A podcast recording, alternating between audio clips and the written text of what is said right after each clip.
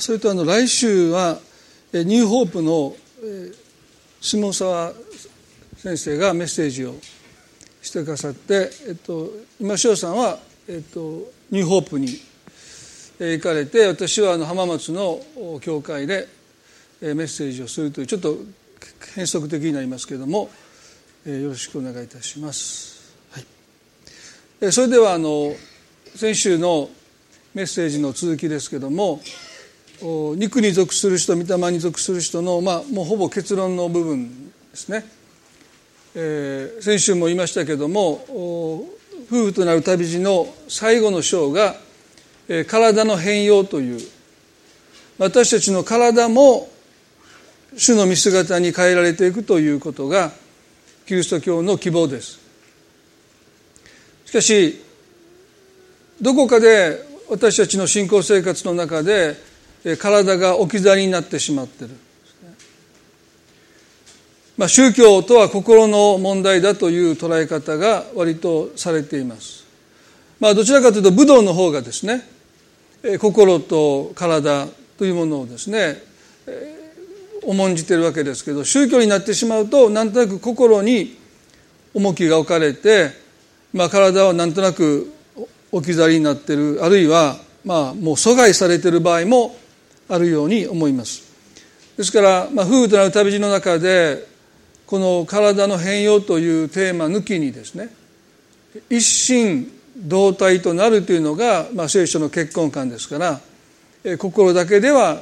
その扱えないですね体をどう扱っていくのかということが、まあ、それは結婚の関係だけじゃなくて、まあ、私たちクリスチャンの信仰生活においてもその体の扱いというものは非常に大切だと言いました。まあ私が思うところはどちらかというと両極端になってしまうケースがあるということをですね。それは体の偶像化ということと、まあ、体の奴隷化ということ先週お話をしましたね。ですからどちらも体に対する不健全な関係性だと思います、ね、まあ私はジムに行ってますけどもうジムに行けばもう体が偶像化してますよ。鏡の前で男の人が自分の裸をずっと見てるでしょ。うそれ僕が男の僕がみんなも恥ずかしいですよ。ね、よう見てれるなってそんな自分の肌をずっと横にしたりこうずっと、後ろにしたり。もうどんだけ好きやねん思うぐらいですね。早く服着ろと個人的には思いますけども。いい迷惑ですよ。こんな裸ね本どうでもいいと思うんです。まあそういう人に限って普段あんまり重たいもの持ってないっていうですね。まあボディビルする人は私は別に否定しません。まあでも行き過ぎるとまあ体の崇拝になりますよね。まあ逆にね自分を追い込み追い込みすぎてその体を酷使するっていうのもね体の奴隷化だということもお話をしました。まあ、どちら私たちが肉に属する人として歩んでいるならば、まあ、どちらか程度の差はありますよ。程度の差はあるんだけども、まあ、体を偶像化するのか体を奴隷化するのかというどちらかに私たちは傾いていると思います。ですから御霊に属する人になっていくことを通して私たちはこの体を霊的生活の真ん中に持ってくるというあのウィラードの言葉ですけども真ん中に持ってくるということを少しずつでもしていかなければならないんだろうと思います。あの「バカの壁」という400万部も売れた元東京大学医学部の名誉教授、まあ、解剖学を専門にされている、まあ、養老武という方がですね駒澤大学の仏教学部のこの奈良という先生と対談をしてるんですね、まあ、それは NHK の「心の時間」の中で対談をしておられましたけども、まあ、そのタイトルがですね「体を知る日本の身体観と仏教」というですね。まあ、仏教というものが体をどう捉えてきたのかということの、まあ、特集だったんですけども、まあ、あの今日のメッセージ割とページ数が長いのでもうここはもう割愛しますけども、まあ、基本的にはですね、まあ、江戸時代まではどちらかというと人の心と体っていうのは一つとみなされていたけども、まあ、江戸時代以降ですね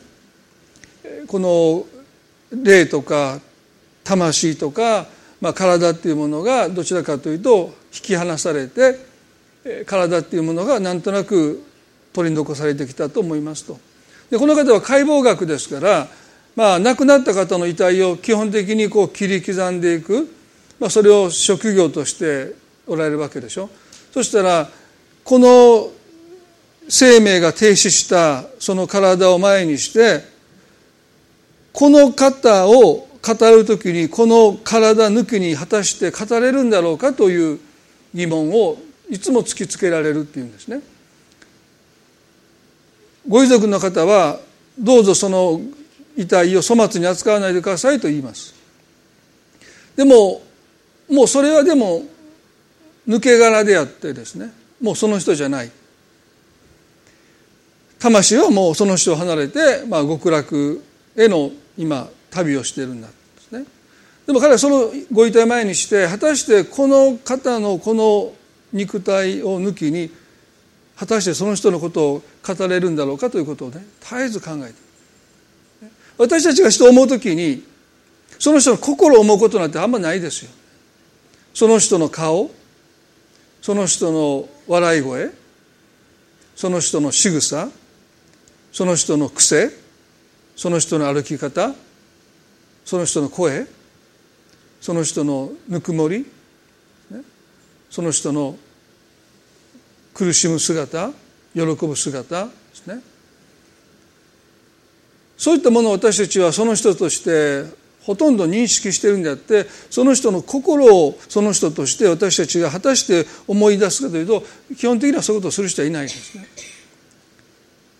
私たちはその人を体を含めてその人として覚えています。認識してますよね。ですからそのご遺体を前にして果たしてこのご遺体抜きにその人を果たして霊として魂として捉えきれるのかなということを絶えず彼は考えてい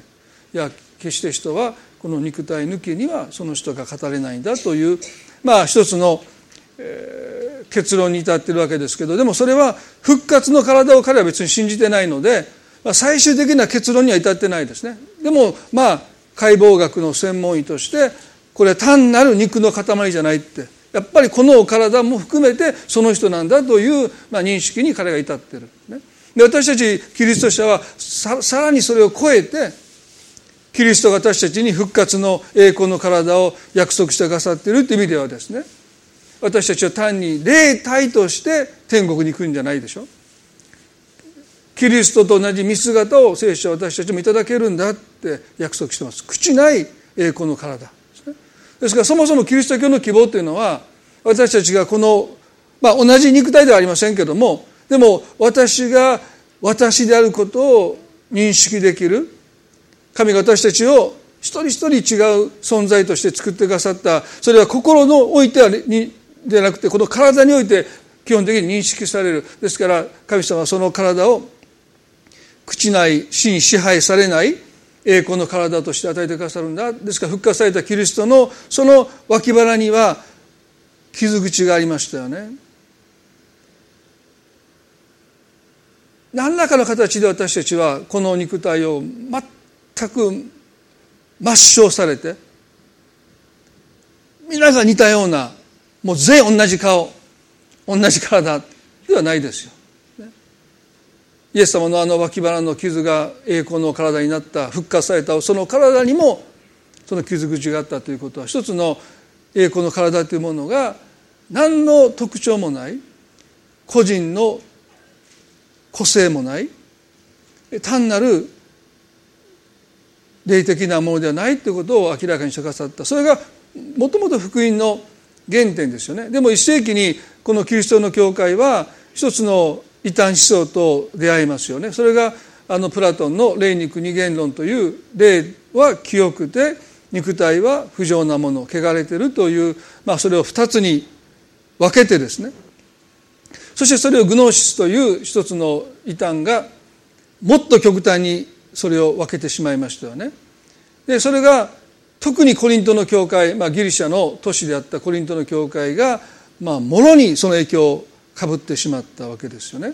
ですからパウロはこの新約の手紙の中でこの肉体それも私たちの単なる肉体じゃなくて肉体を含める私たちの存在としてこの相馬というギリシャ語を使うんですけどもそれをコリントの教会に書き送った手紙の中で彼は圧倒的にその言葉を使いますね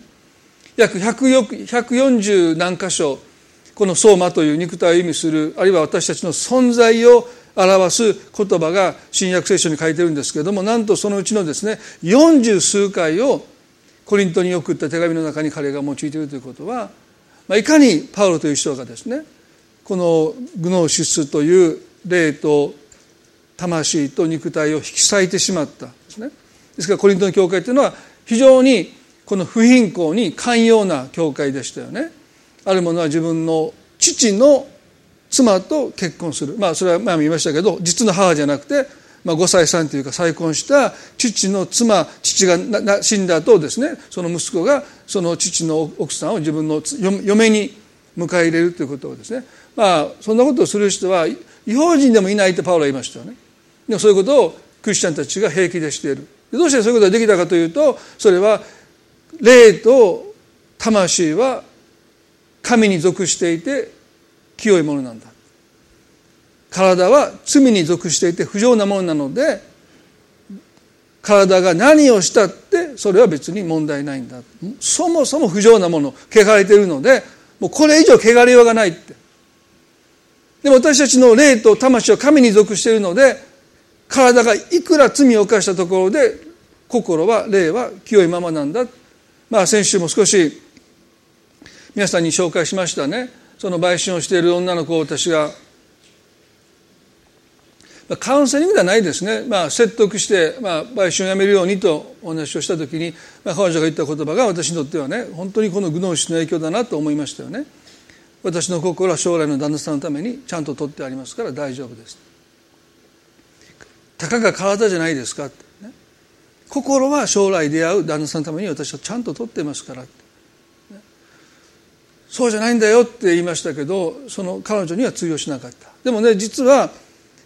その売春を彼女はそれをもって肯定しましたけどもでも売春を肯定はしなくても多分彼女と同じ考えの人はおそらく一般的だと思います。心と体は違うんだ、まあ、なぜね皆さん夫婦となる旅人の最後の章ですね体の変容というものを書いたかというと一心同体となっていく営みで一番厄介のはその体の扱いなんですね。結婚するまでその人が自分の体をどう扱ってきたのかということが結婚した後非常に大きな問題になっていくんですよね。ですからもし心と体が別物ならば、まあ、結婚するまでどんな関係ですね。遊びほうけてもう自堕落な生活を送ってももう結婚を機に私はそこでやめました。もうこれで大丈夫ですというふうになればそれはいいといいかも分かりませんね。でもそのパウロが言いました。友情と交われば一体となるのであると言いました。非常に重い言葉ですよね。でもやっぱり今の主流は一般的な考えは心と体は別物なんだという考え方ですね。ですから結婚したら別に心と体が一体になっていくんだと安易に考えてしまいますけど、まあ、聖書はそれに対してノーと言いますよね。ですから非常にその結婚の本の最後の章でその体の問題がいかに厄介なのかですね、そのことを語らずにはその本をね、まあ、書き終えれないなと思うので、えー、今書いてる途中なんですね。まあもう原稿を出しましたけど、まあ、書き足らないことがいっぱいあるので今許可をもらって書き足していますけども。でもこのコリントの教会にパウロが書き送った手紙をもう少し私たちは抜粋して見ていきたいと思いますけどもその前にこのダース・ウィラードの言葉「よかれ足かれ体は霊的生活のまさに中心にあります」とあります。御霊に属する人になるために私たちが取り組まないといけないのはこの体を霊的生活の真ん中に取り戻していくという営みですねそれは体の偶像化でもないし体の奴隷化でもなくて私たちの体を神の宮とすることですよね。それは第二コリントの6の16でパウロはこう言いました。神の宮と偶像とに何の一致があるでしょう。私たちは生ける神の宮なのです。神はこう言われました。私は彼らの間に住みまた歩む。私は彼らの神となり彼らは私の民となると言いました。イスラエルは偶像崇拝霊的な会員を繰り返してきました。神様はもう一度彼らにあなたの体を私のものとしなさいとおっしゃってる、ですからかつて私たちがその体を本来扱うべき適切な扱いをしてこなかったとしてももう一度この体を神のものとして神に明け渡していくときに私たちの体は神の宮とされるんだということ。ここに希望があるわけです。どんな生活を送ってきたとしてももう一度神のものとして神の宮として神に明け渡していくときに神は私たちの中に住んでくださる。それをご自分の宮としてくださる。神の臨在が私たちの中に満ちてくるんだということが私たちの希望ではないでしょうか、まあ、そういう意味では神はどんな人をもあがなってくださり、ご自分の宮としてくださる。そこに住んでくださる。共に歩んでくださるんだ。でここでパウロはね私たちは生ける神の宮なのですと言いました。でこの「私たち」というこの言葉が何を指しているかそれはもちろん彼の私たちの霊魂だけじゃなくて私たちの体を含めた私たちの存在全体を指していますよね。第一コリントの6の19ではもう少し彼は具体的に言いました。あなた方の体はと言いました。私たちは生ける神の宮なのですと第二コリントで言いましたけど第一コリントの6の19ではあなた方の体はあなた方のうちに住まわれる神から受けた精霊の宮でありあなた方はもはや自分自身のものでないことを知らないのですかと言いました。コリントの教会が不貧困性的な罪に非常に寛容だった理由はですねこのパウロが言う2つの体について2つの真理を彼らはおそらく知ってはいたんでしょう。でもそれを重んじなかった。一つは私たちの体は精霊の宮であるということですね。もう一つは私たちの体はもはや自分自身のものでない主のものなんだということをあなた方は知らないのですかというこの呼びかけは知ってるのになぜそれを無視するのかという一つの責めがそこに含まれてると思いますね。なぜ知ってるのに知らないような生き方をあなた方はしてるんですかと言いました。ですからあの先週お見せしました第一コリントの6の16ではですね遊女と交われば一つ体になることを知らないのですかともまた言いました知ってるのになぜあなたは知らないようなふりをして遊女と売春を繰り返すのかと言いました。そして18ではですねパウロはこういうんです。不貧困を避けなさい。教会に送る手紙でこのことを伝えなければならないパウロは非常に残念がっていますね。なぜあなた方にこんなことを言わないといけないのか、ね、でも彼は言います。不貧困を避けなさい。そしてこういうんです。人が犯す罪はすべて体の外のものです。しかし、不貧困を行う者は自分の体に対して罪を犯すのですと言いました。驚くべきパウロの言葉ですよね。基本的に罪は私たちの外に対して行うものです。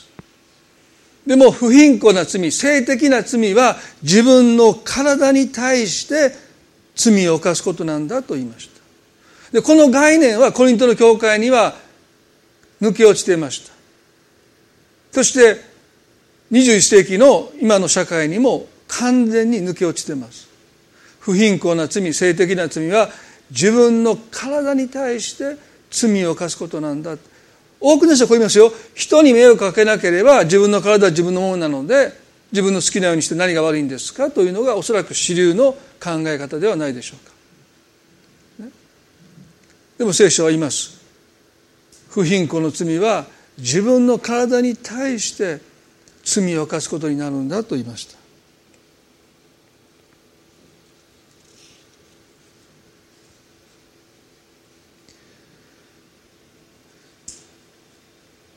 第一コリントの6の13の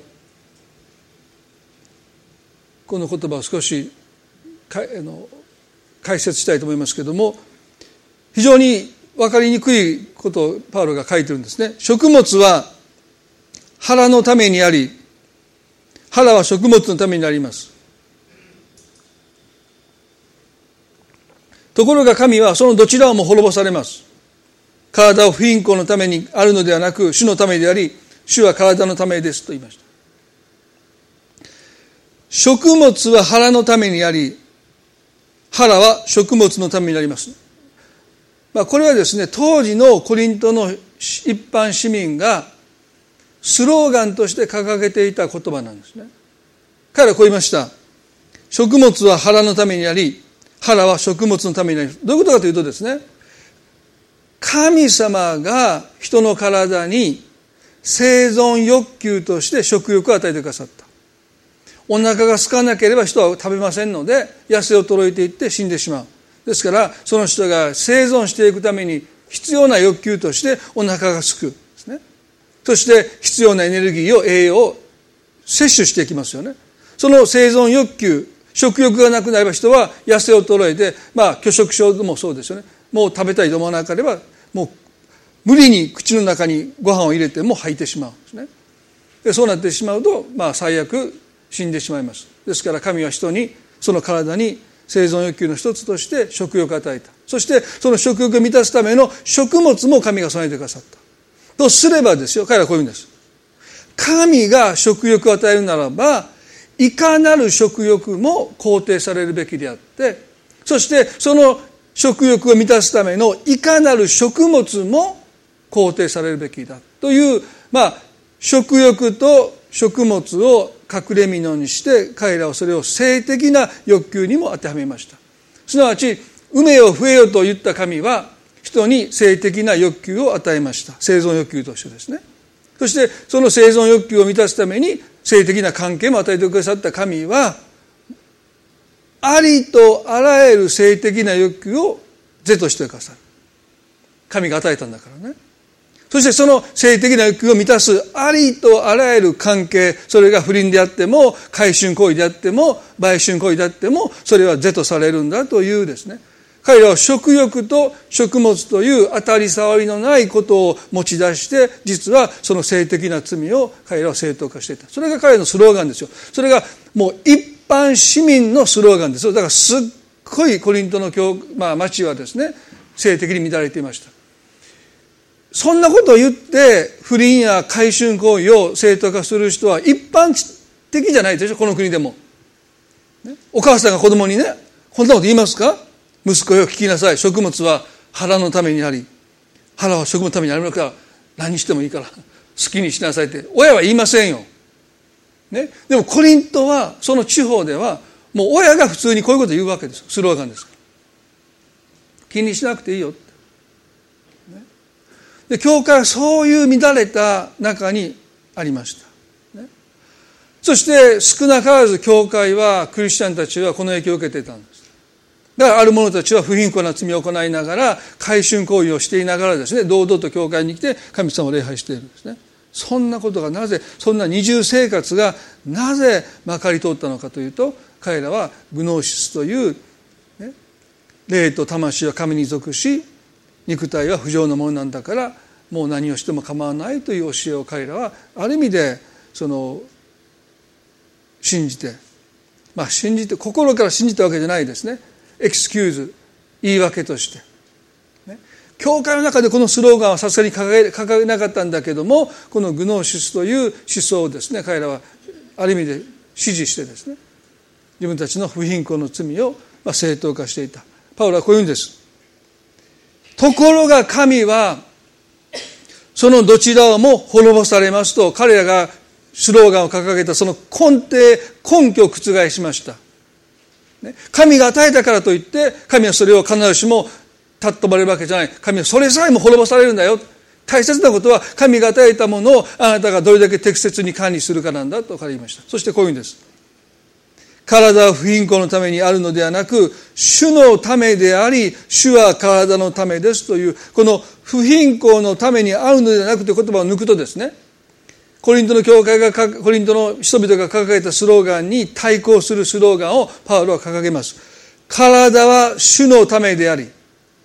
主は体のためです。これが教会が掲げるべきスローガンスローガンだとパウロは送ります。すなわち私たちの体は主のためなんだ。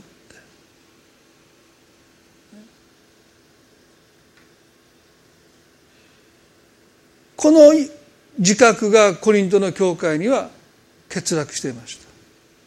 そして今日の社会にも欠落しています。私たちこの21世紀に生きるクリスチャンとして私たちはこのことをもう一度心に留めていきたいと思いますよね。体は主のためであり主は体のためです。これが私たちが掲げるべきスローガンです。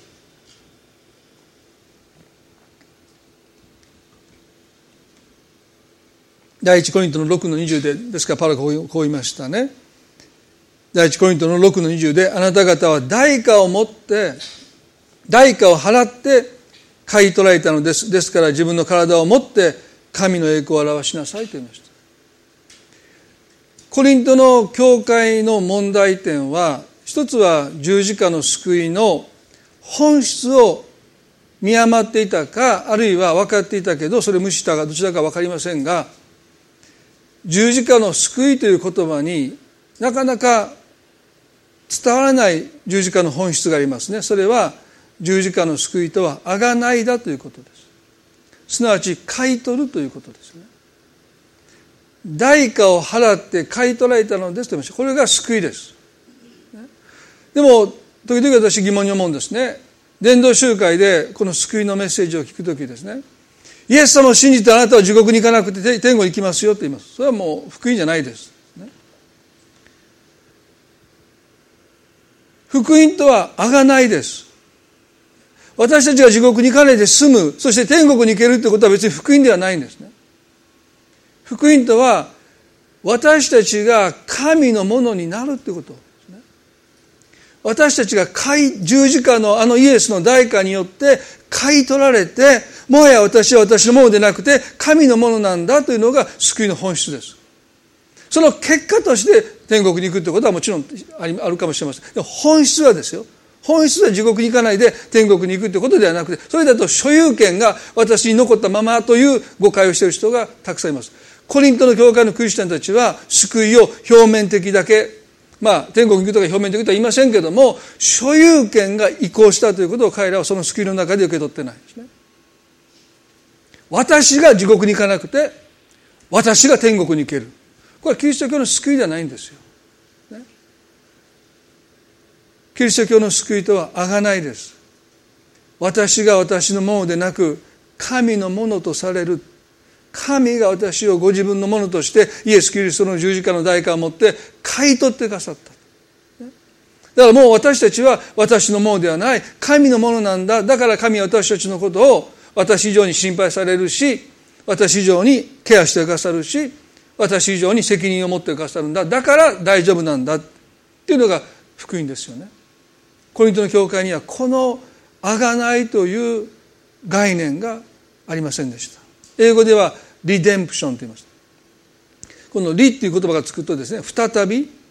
元の所有主に所有者にその人が失ったものその人が手放したものを買い戻してその人のものにするっていうのがあがないです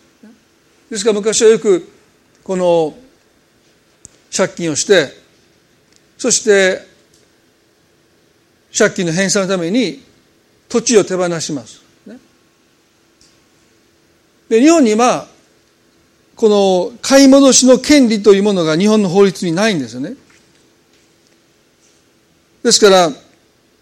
まあ、借金で土地を売りました。ね、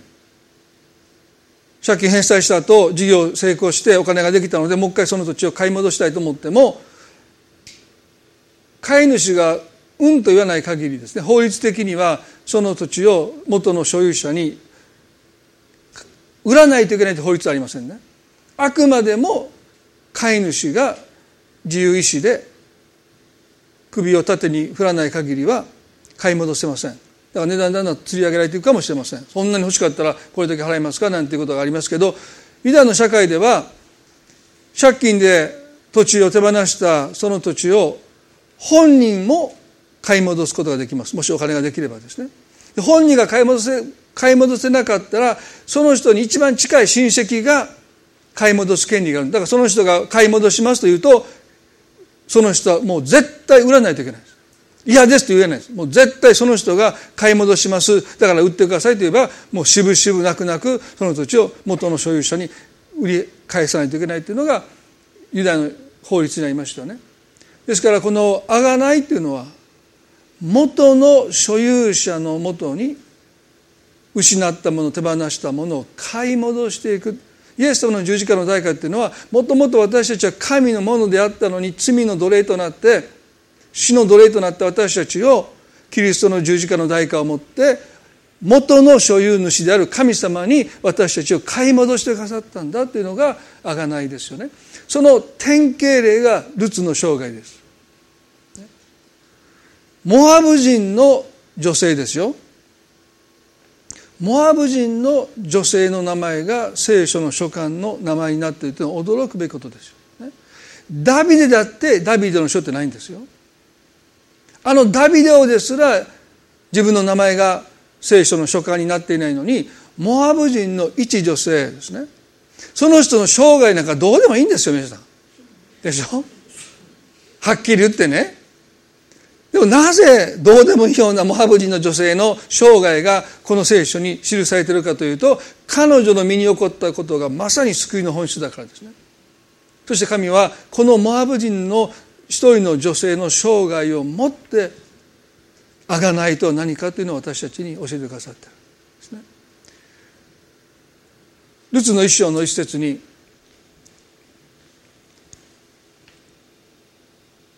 ユダのベツレヘムに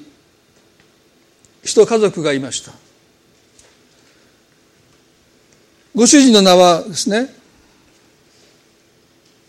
エリメレク。妻の名はナオミです。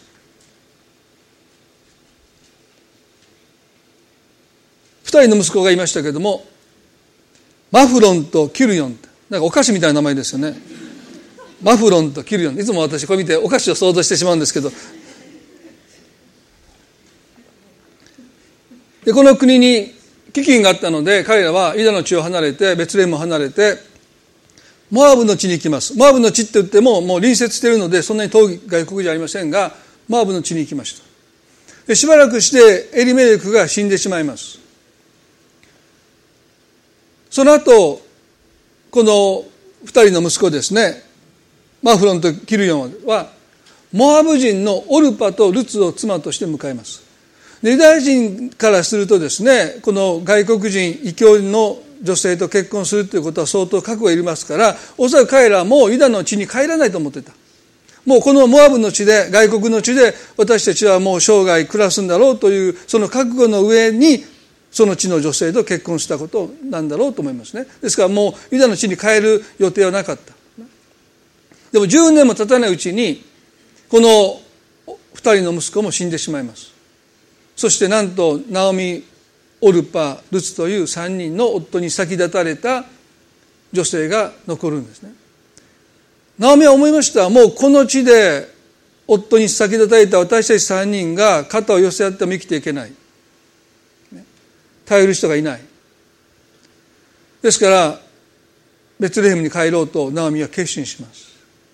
その時に彼女はねオルパとルツにもうあなた方はもう自由になってくださいと言いました。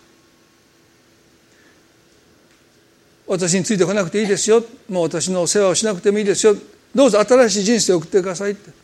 二人は泣きました。いやお母さんそんなこと言わないでください。でもナオミは言うんですね。私はたとえ再婚してまたお腹に息子を身ごもってもその息子とあなたたちが結婚できるのにはもうこれから20年も二十数年もかかりますからもうどうぞそんなこと言わないで新しい良い人を見つけて新しい生活をしてくださいと言います。オルパはそれに同意します。でもルツは泣きながらナオミにすがります。お母さん私はあなたについてきます。あなたの神は私の神ですとまで言うんです。その神がどんな神かわからないのにお母さんあなたの神がもう私の神なんです。だからあなたについてきますと言ってルツはナオミについてベツレヘムに帰ってきました。町の女たちはナオミを見て驚きました。ね。そして大丈夫だったどうしたのって言って声をかけた時にナオミはこう言いましたね。ルツキの一章の20で私をナオミと呼ばないでマラと呼んでくださいと言いました。マラというのは苦々しいという意味ですよね。全能者が私をひどい苦しみに合わせたのですからと言いました。私は満ち足りて出てきましたが主は私を素手で返されました。なぜ私をナオミと呼ぶのですか？主は私を癒しくし全能者が私を辛い目に合わせられましたのにと言いました。私は満ち足りて出て行きましたエリメレクという夫と二人の息子と共に私はこの別レムを出て行ったんですけど見てください。私は素手で帰ってきました。ナオミにとってルツの存在は祝福に数えられていません。私は素手でご覧なさい。私は何も持たずに帰ってきたんです。ですからナオミにとってルツとの出会いそしてルツが自分にしがみついてお母さん私もあなたと一緒に行きますと言ったこのルツの存在は祝福ではないかえって重荷でした。ルツはそれを聞いてたんでしょうね。私は素手で帰ってきました。ああ私はお母さんにとって祝福ではないんだいや重荷なんだというふうにおそらくルツは感じたでしょう、ね、エペソの2の12にパウロはこう言いました。その頃のあなた方はキリストから離れイスラエルの国から除外され約束の契約については他国人でありこの世にあって望みもなく神もない人たちでした。まさにルツの存在をパウロが語っているかのようですね。この世にあっては望みもなく神もない人たちでした。私たちも含まれています。神が私たちを救う義務はないんです。望みもなく神もない人たちでしたと言われるゆえですね。なぜこのルツが私たちの救いを体現していると言えるんでしょうかですね。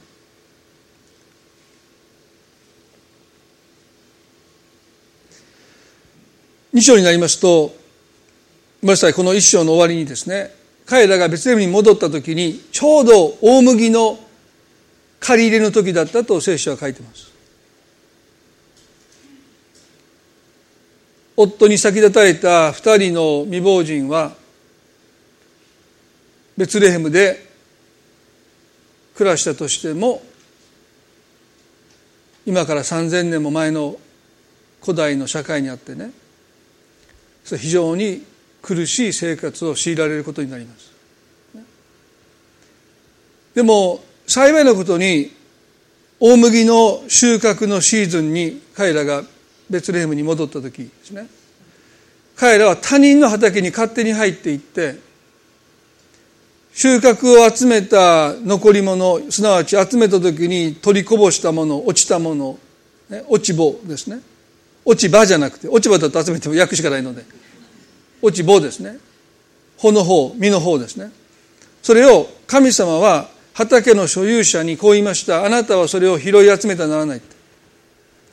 さあ集めました。ガサッと持った時にこぼれ落ちました。それをあなた方はもう一度しゃがんで拾い集めたらならないそれはもうあなたのものじゃないんだ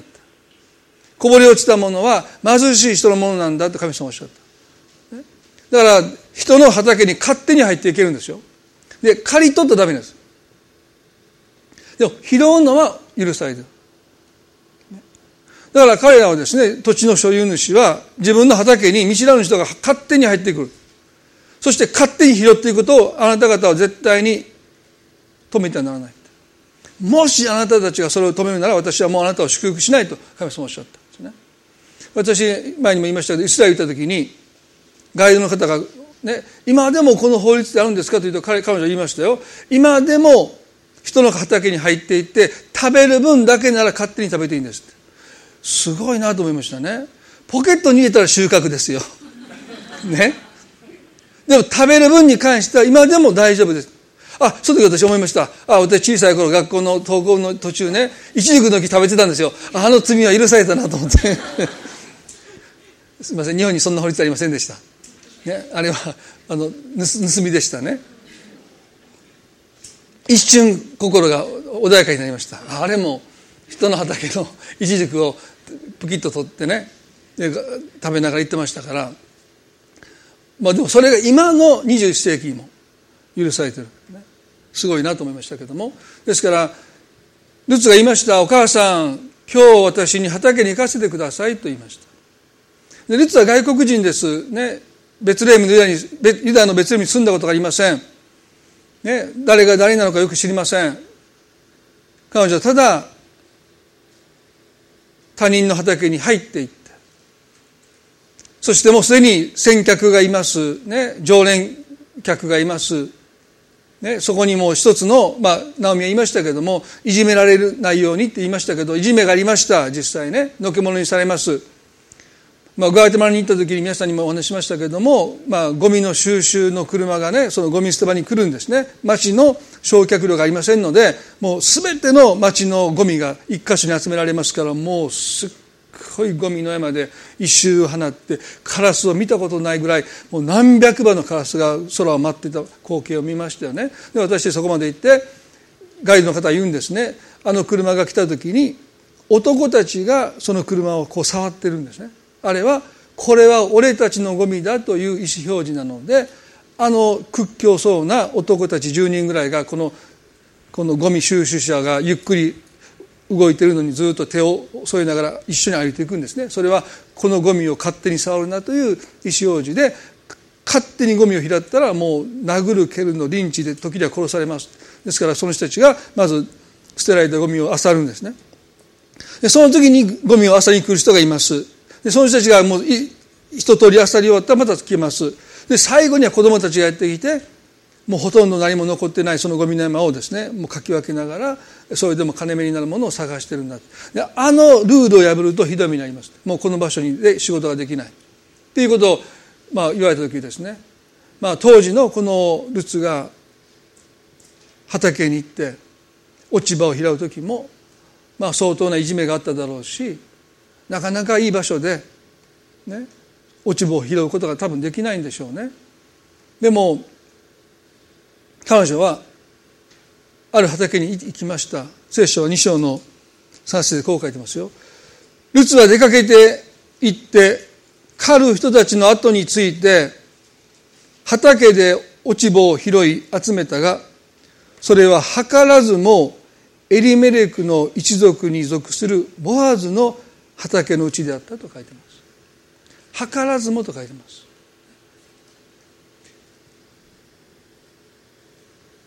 ルツとナオミとルツと買い戻すことのできたすなわち彼らをこの窮地から救うことのできた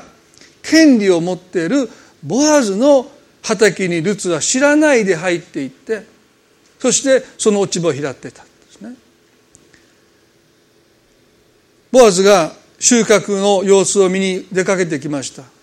そして見知らぬ顔に目が止まりますね、でその時ボアズはルツのことを好きになったとは何も書いてません。でも少し気になったのであの娘はどこの娘だと言いますとも畑者たちがボアズの娘です。彼女は朝から晩までずっと休まないで仕事をしてるんですと言いました。その時ボアズは何を思ったのか近づいていって娘さんもうあなたは他の畑に行かないでずっといつもこの畑に行きなさい。あなたはここで他の若い娘たちと一緒に落ち葉を拾っていいですよと、まあ、特別に許可を与えました。でおそらくこの時下心はなかったと思いますよ、ね、本当にもうどうぞ。ね。この時まだ好きじゃないと思いますよ読んでる限りはね。もうただただ憐れんでくださった。これが神様が私たちを憐れんでくださる神に下心ないんですよ。別に皆さんに対して下心持っても何も得れないんだけど。ね。この貧しい女性に対してこの有力者ボアズが別に下を抱かなくったって寄り添ってくる女性たくさんいましたからね。よりによってボアズのモアブ人の女性に彼があえて寄り添ったわけじゃない。ただ何か知らないけどこの外国の女性に憐れみを示します。もう他の畑に行かなくていじめられるからね。だからここで若い娘たちと仲良く落ち葉を拾いなさいと言いました。そして彼女はたくさんの初めて畑に出かけた割にはですねちょっと想像を超えるような収穫を持って帰ってきたのでナオミは非常に驚いたんですよ。ね、どうせ出かけて畑で落ち葉を拾っても端っこの方ですね。端に追いやられていじめられてのくものにされるんでもう一つでも二つでも食べ口に入れるものを拾って帰ってきたらそれだけでも上出来なんだけども彼女はたくさん持ってきたので波驚きました。あなた一体どこの畑に行ったのって。ルツは言いました。ボアーズという人の畑に出かけたんです。その時ナミは何て言ったんでしょうか。2章の20節でナオミは嫁に言った。生きてる者にも死んだ者にも見恵みを惜しまない主がその方を祝福されますように。まあ何という変わりようなんでしょうか、ね、私を素手で返したともう私のことを長身と言わないでくださいと言った。ナオミがですね生きてる者にも死んだ者にも見恵みを惜しまない主がその方を祝福されますようにそれからナオミは彼女に言った。その方は私たちの近親者でしかも買い戻しの権利のある私たちの親類の一人です。と言いました。ナオミもルツもこの時神の見てを覚えずにはおれなかった。ですね。右も左もわからない外国人の義理の娘ルツがたまたま入ったその畑が自分たちをこの窮地から救い出す権利買い戻しの権利を持った親類のボアーズの土地だったということを知った時に彼女は主を褒めたたえました、ね、おそらくルツはきょとんとしてたと思います、まだきょとんとしていた、でもまあ3章皆さんまたゆっくり読んでくださればいいんですけどもボアズはルツのことを愛し始めます。でも一つの問題がありました。それはエリメレクの一番近い親族がまだいてその人に買い戻しの権利の優先順位があったからですね。ですからその人を飛び越えてこのボアズは買い戻しの権利を行使できなかったので町でその真理を呼び止めます。そしてあなたエリメレクの財産を買い戻す意思がありますかと聞きました。でこの時ボアズはルツと結婚したいのでもうドキドキですよね。そしたら彼はなんとね「はい買い戻します」って言ったんですよ。ええみたいな。嘘でしょって。ね、あの土地呪われてるよみたいなね、まあ、それは言ってませんけど、まあ、でもこう言いましたよ。ああの土地だけじゃなくてモアブ人の娘もついてきますけどって。ね。もうこの時彼女の心もボアズの心もドッキンドッキンですよね。あそれでもいいです言われたらもう結婚できませんからね。そして彼はこう言いました。あそれじゃあやめときました。そんな厄介な人を一緒に扶養してしまうと私は自分の土地までも失ってしまうからあ結構です。あなたが買いなさいって言われたんですよ。この時モアブはね笑ってませんよ。でもここなでガッツポーズですね。よっしゃ、そしてこの一番近かった親類の者がこの買い戻しの権利を放棄したのでボアズがその権利を用いてエレメルエレメレクの失ったものナオミも含めてルツも買い戻しました。この時のワーズの心が神様の心ですよ。義務ではないんですね。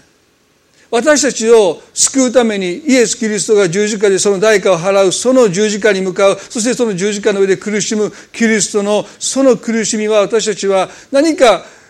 強いられてるかのようにも思う時があるかもしれませんけどどうぞボアーズのこの時のこのやり取りをどうぞ想像してみてくださいね。あなたが買い戻せばいいじゃないですか彼はもうニヤッとちょっとしたかも分かりませんけどね。あんまりニヤッとしたらなんかえいい話なんかと思われたらダメなんでね。いやもうそんなもうちょっと困るわみたいなこと言いなでその人がややっぱやっぱり僕買い戻しますと言われたらルツと結婚できませんからね。そうなん僕が買わなあかんのみたいなね。もう演技しまくりですよ。でもう振り向いた瞬間にもうもうもうよっしゃ、ね、これで結婚できるって言って、まあ、結婚したんです。このモアブ人のルツは基本的に何にもしてません。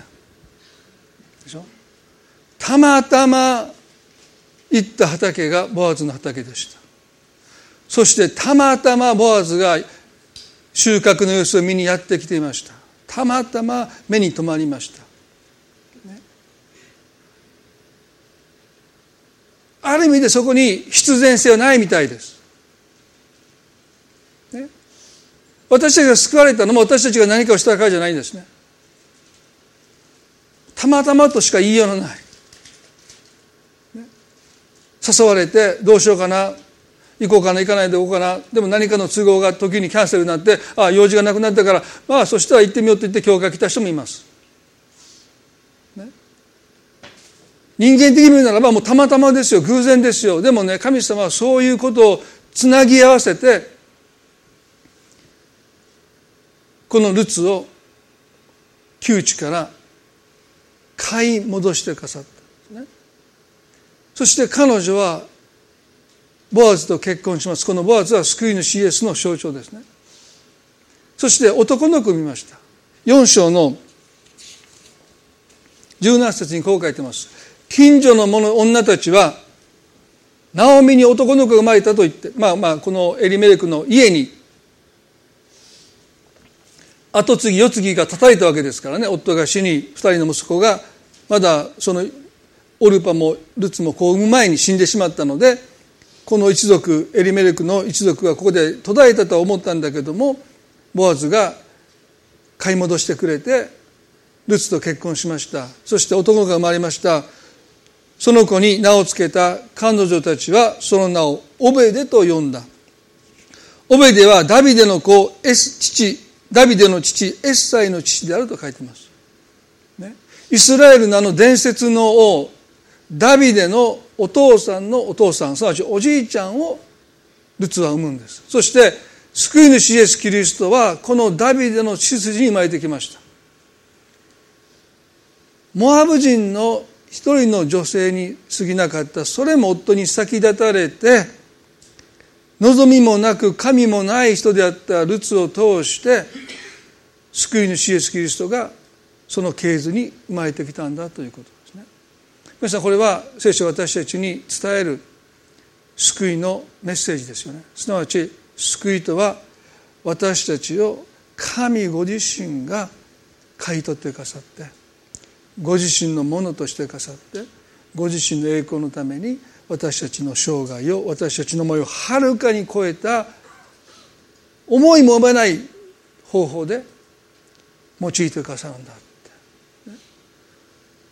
皆さん私たちがこの体のことを相馬ね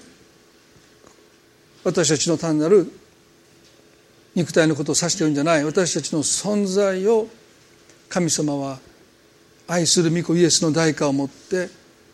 喜んで買い取ってくださって。そしてあなたを通してご自身の栄光を表したいと願っておられる。ですから私たちはもう一度自らの体を持って私たちの存在を持って神の宮聖霊の宮なんだということですね。そしてもはや私は自分自身のものでない神のものなんだということ私たちは代価を払って買い取られたんだということをですね。もう一度心に留めていきたい、ね、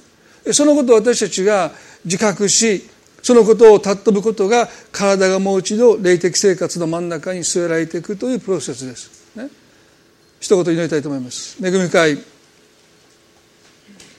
天の地の神様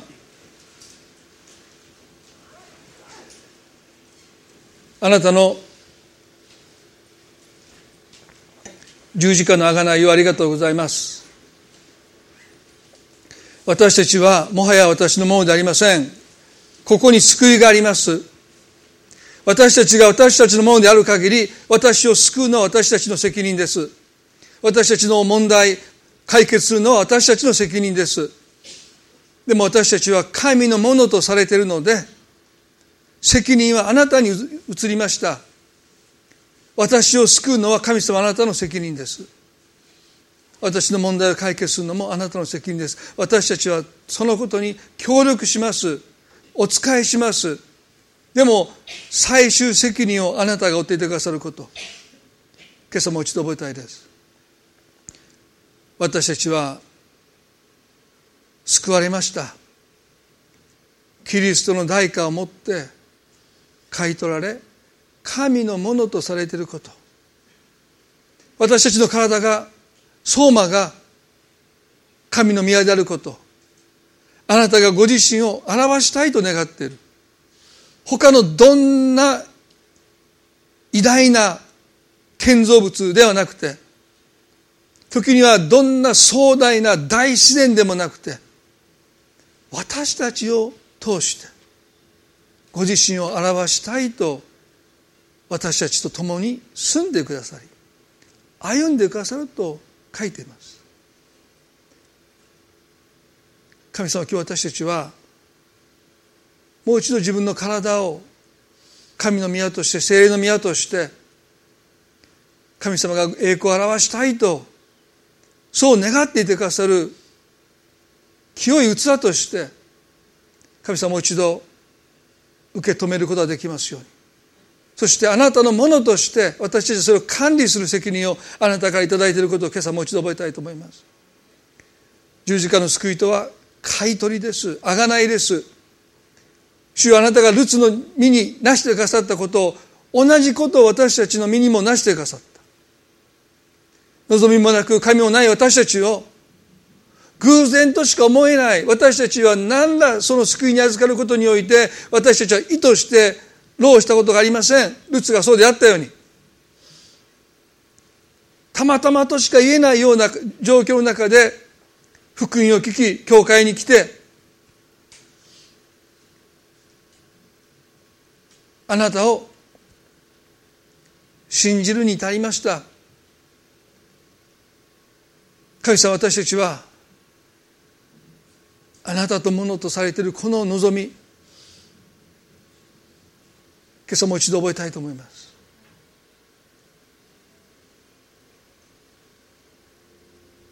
神様今日あなたがナオミの中になしてくださったあの苦々しい夫に先立たれ二人の息子に先立たれた彼女の気持ちは分かります。満ち足りて出ていったのに主は私を素手で返しましたと今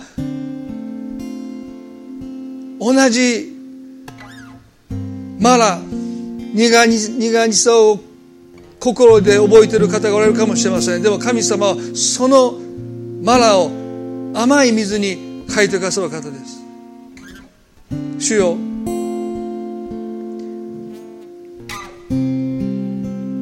あなたがその心に今朝触れてくださって。その苦い思いを神への賛美へと変えてくださることを信じます。あなたは贖い主です。失ったものを新しい形で取り返してくださいます。あなたの人生で失った大切なものをそのままそっくりそのままあなたのもとに戻らないかもしれません。でもナオミは再び世継ぎを得ていきます。そしてその世継ぎは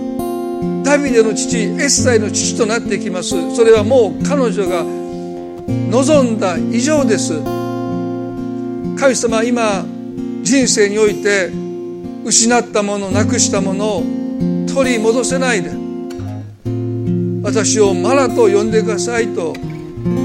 心に憂いと嘆きを痛みを覚えている方がおられるかもしれません。でも神様今日同じ神様があなたを見捨てないで。あなたを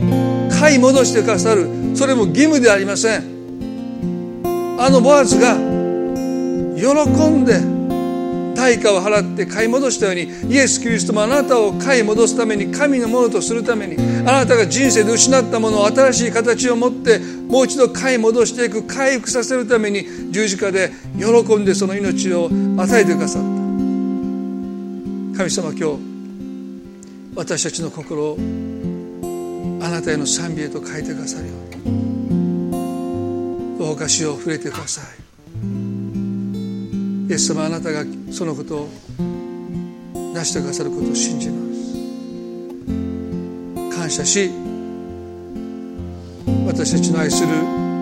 主イエスキリストの皆によってこの十字架の救いを感謝しつつの祈りを見舞いにお捧げいたします。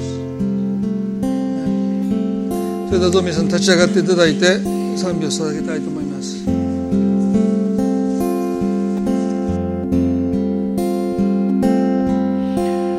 私のすべてを見前に捧げます。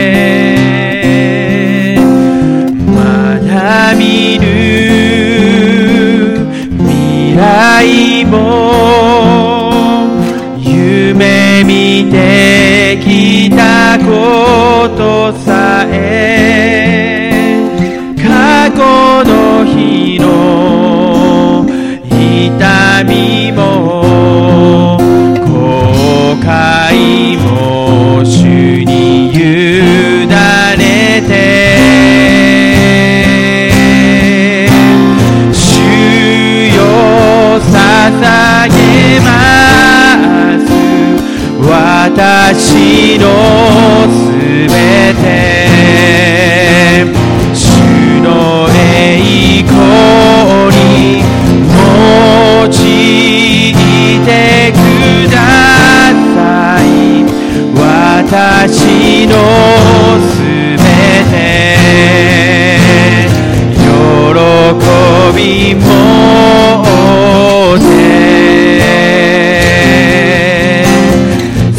捧げます。主よ主よ捧げます主よ捧げます。私の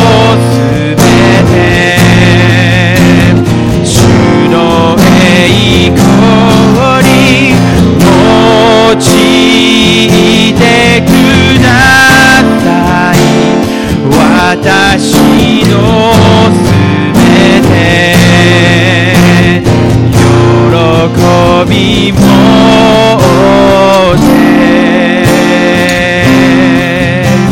捧げます主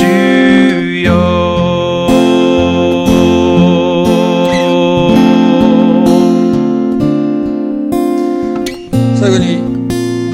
一つのことについて祈ります。どうぞ目を閉じたまま。私たちの中に一つの解放されるべき思いがあります。それは自分の体に対する違和感です。拒絶の思いです。蔑みの思いです。ある人はその身に傷を負いその身において辛い経験がその体に刻まれていて殴られたその方がまだ痛みを覚えていたりその体において私たちはその苦悩苦しみ悲しみを刻んできています。ですから心がいくら平安で満たされてもその体に記憶された痛み悲しみ苦しみはなお私たちを悩ませているかもしれません。でも神様今日私たちをその記憶からその苦しみからも私たちを自由にしてくださって私たちが体に対して抱いているありとあらゆる否定的な思い違和感拒絶感嫌悪感を完全に取り去ってくださるように祈りたいと思います。どうぞ意思表示はしなくて結構です。心の中で一緒に祈っていただきたい。あなたの体をもうあなたは神の宮として愛してますように。受け入れられますように。喜びがあなたの体に満ちてきますように。平安があなたの体に満ちてきますように。恵み深い天の地の神様。私たちの体は私たちの記憶の一部です。悲しみを覚えています。拒絶の痛みを体が覚えています。殴られた痛みを覚えています。無視された時のあの冷たい冷酷な拒絶をまだ覚えています。私たちの心は解放されたかもしれません。でパウロ言いました。誰がこの主の体から救い出してくれるだろうか。今日神様私たちの体に対する私たちの違和感拒絶の思い嫌悪感どうぞ取り去ってください。精霊の宮として自分の体を愛することができますように受け入れることができますように。喜びが心だけじゃない私たちの体にも喜びが浸透しますように。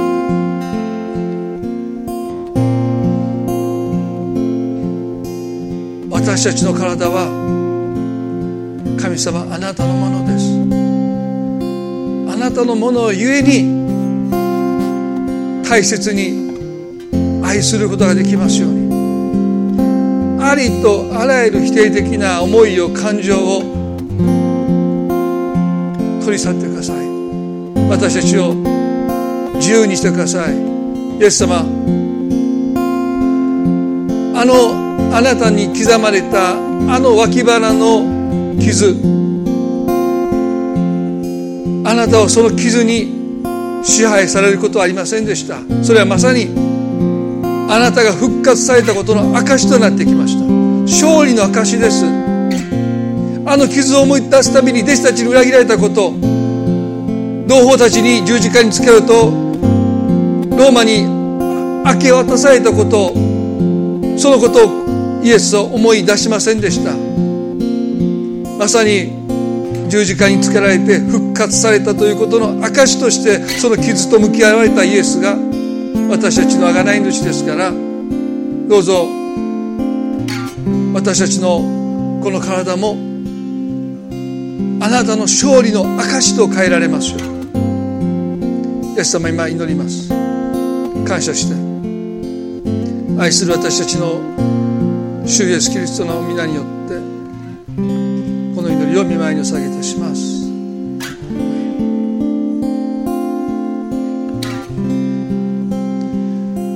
れでは互いに挨拶を持って礼拝わってき